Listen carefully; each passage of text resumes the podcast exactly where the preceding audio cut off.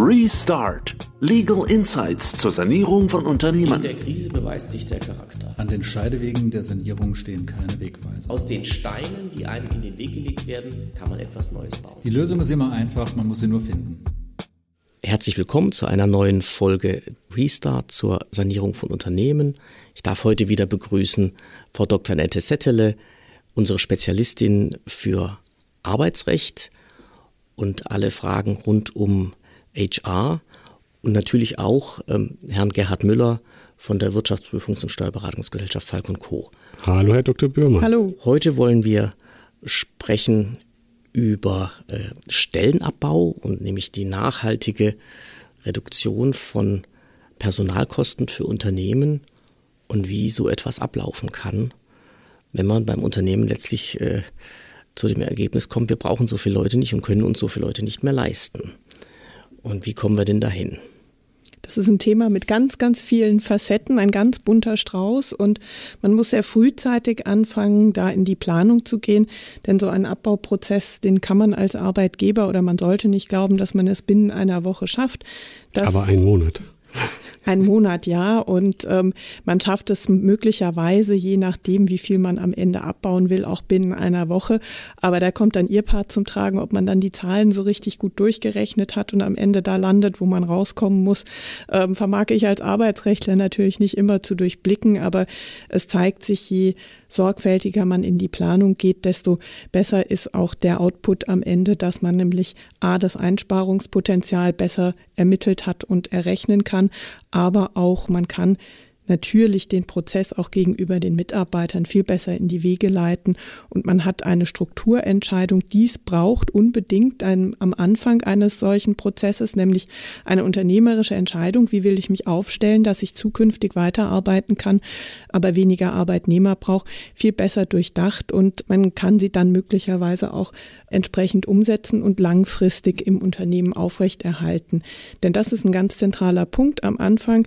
Man muss sich überlegen, wie will ich meine Struktur gestalten und wie kann ich da arbeiten? Und diese Entscheidung, diese Planung sollte man auch zu Papier bringen, denn man muss sich immer vergegenwärtigen, ein gekündigter Arbeitnehmer freut sich nicht, der wird klagen und dann werde ich was brauchen im Prozess. Wenn Sie jetzt sagen, das müssen wir zu Papier bringen, ich denke dann immer sofort an ein äh, Sanierungskonzept und bin schon fast dabei, ein IDW S6-Gutachten zu schreiben.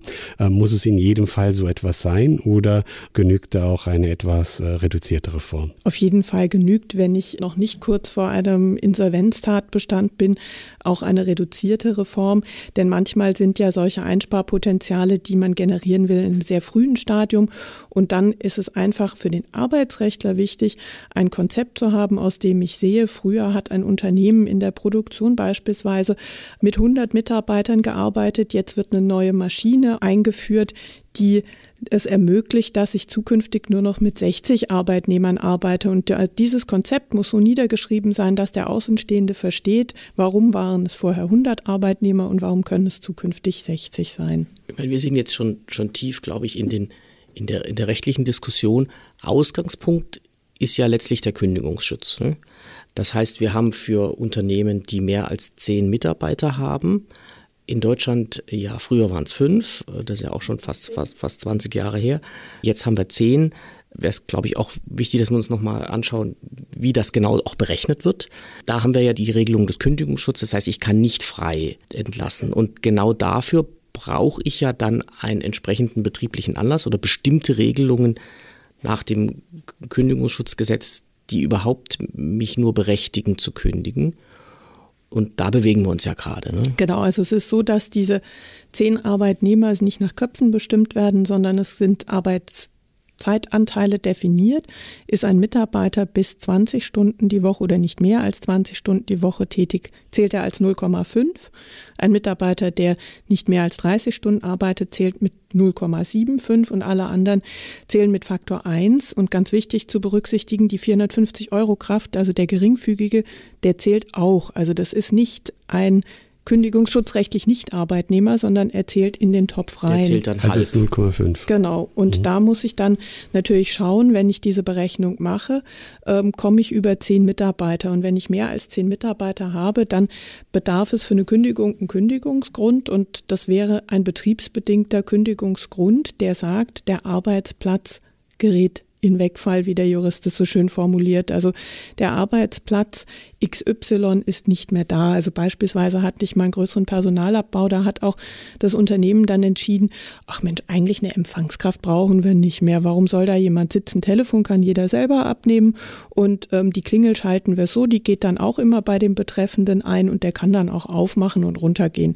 Und da hat man dann entschieden, der Platz am Empfang fällt weg ohne jetzt schon den Link zu haben, welchen Menschen betrifft das in unserem Unternehmen. Das heißt, Ausgangspunkt ist eben nicht ein bestimmter Arbeitnehmer und Arbeitnehmerin, sondern der Arbeitsplatz. Genau, der Arbeitsplatz an sich bei der Betrachtung.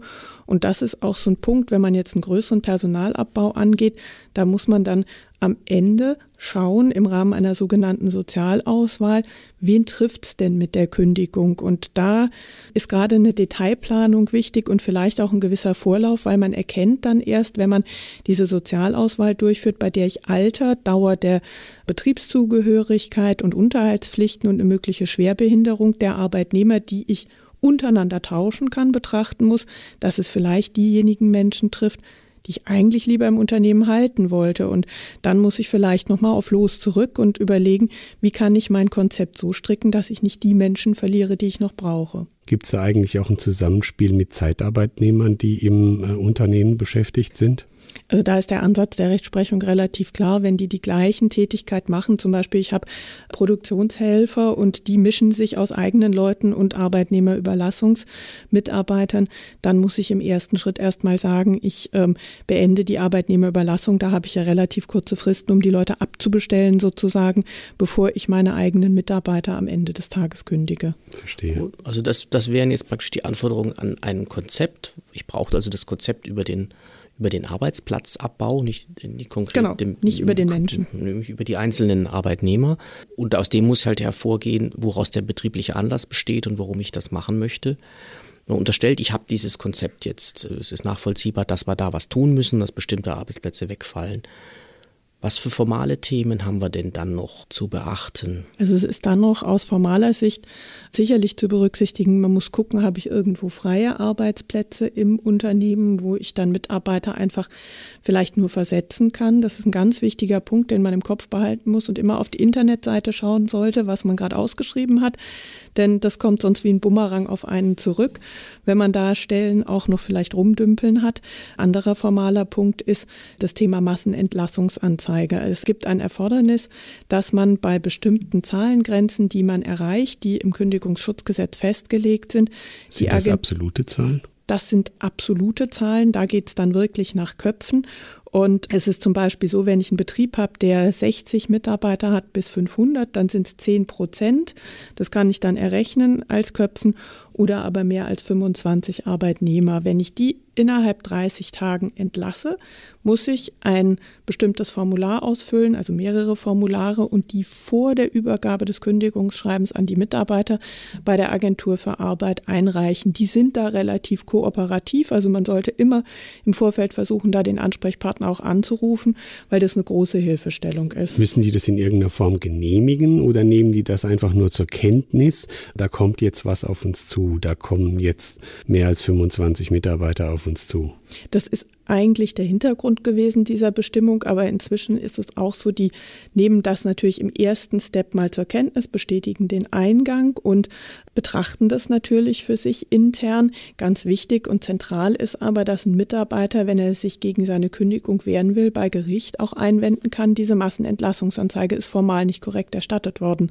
Und dann prüft das Arbeitsgericht unabhängig von der Arbeitsagentur und was die gesagt haben, sind die Anforderungen aus dem 17 Kündigungsschutzgesetz erfüllt oder nicht. Und da hat das Bundesarbeitsgericht in den letzten Jahren ganz vielen Arbeitgebern erklärt, nee, so wie ihr es gemacht habt, funktioniert das nicht. Und dann ist die Kündigung unwirksam. Wo hat der Mitarbeiter denn die, die Massenentlassungsanzeige her?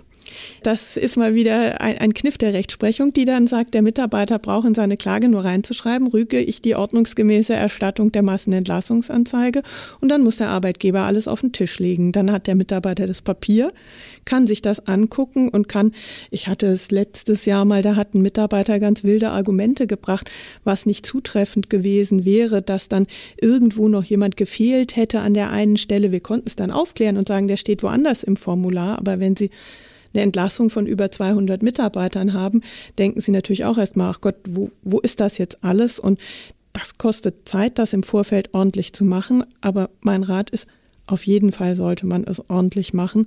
Sonst kommt später das böse Erwachen und äh, man ärgert sich, weil die Kündigung deswegen unwirksam ist. Sonst wird es teurer vor, vor Gericht. Ja. Da, da haben wir gerade gehört, dass man innerhalb von 30 Tagen diese entsprechenden Schwellenwerte mhm. überschreiten muss, 10 Prozent oder, oder 25. Wenn ich jetzt äh, eine bestimmte Anzahl von Mitarbeitern entlassen möchte, kann ich dann alle 31 Tage jeweils 10 Prozent entlassen? Also das ist derzeit nach der Rechtsprechung denkbar, weil das Gesetz ist da relativ klar und natürlich kann ich anfangen, eine Salamitaktik zu fahren. Ich muss als Arbeitgeber aber im Kopf haben, wenn ich das tue und ich habe zum Beispiel einen Betriebsrat, dann hilft mir diese Salamitaktik nicht, um zum Beispiel einen möglicherweise notwendigen Interessenausgleich beim Betriebsrat zu vermeiden, denn da sagt man, man zählt alles zusammen.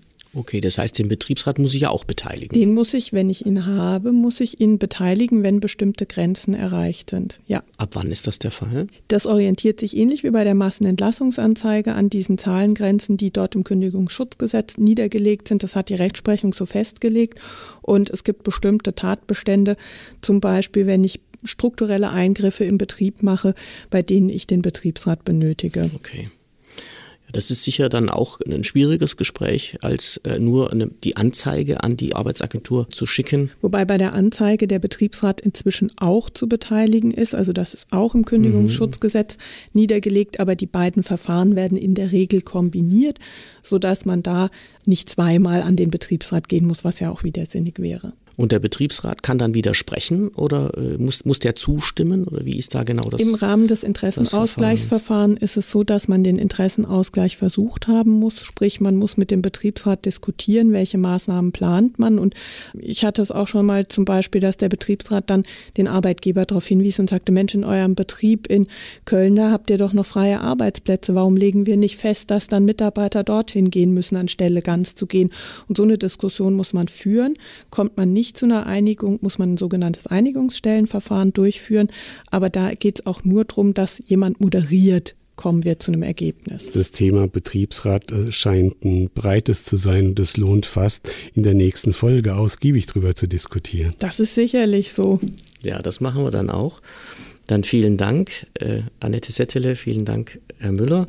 Ja, danke. Gerne. Dann wären wir für heute schon durch und äh, setzen fort mit der nächsten Folge, wo wir uns das nochmal genauer anschauen, wie wir beim Personalabbau den äh, Betriebsrat involvieren müssen, wie das richtig zu machen ist. Vielen Dank.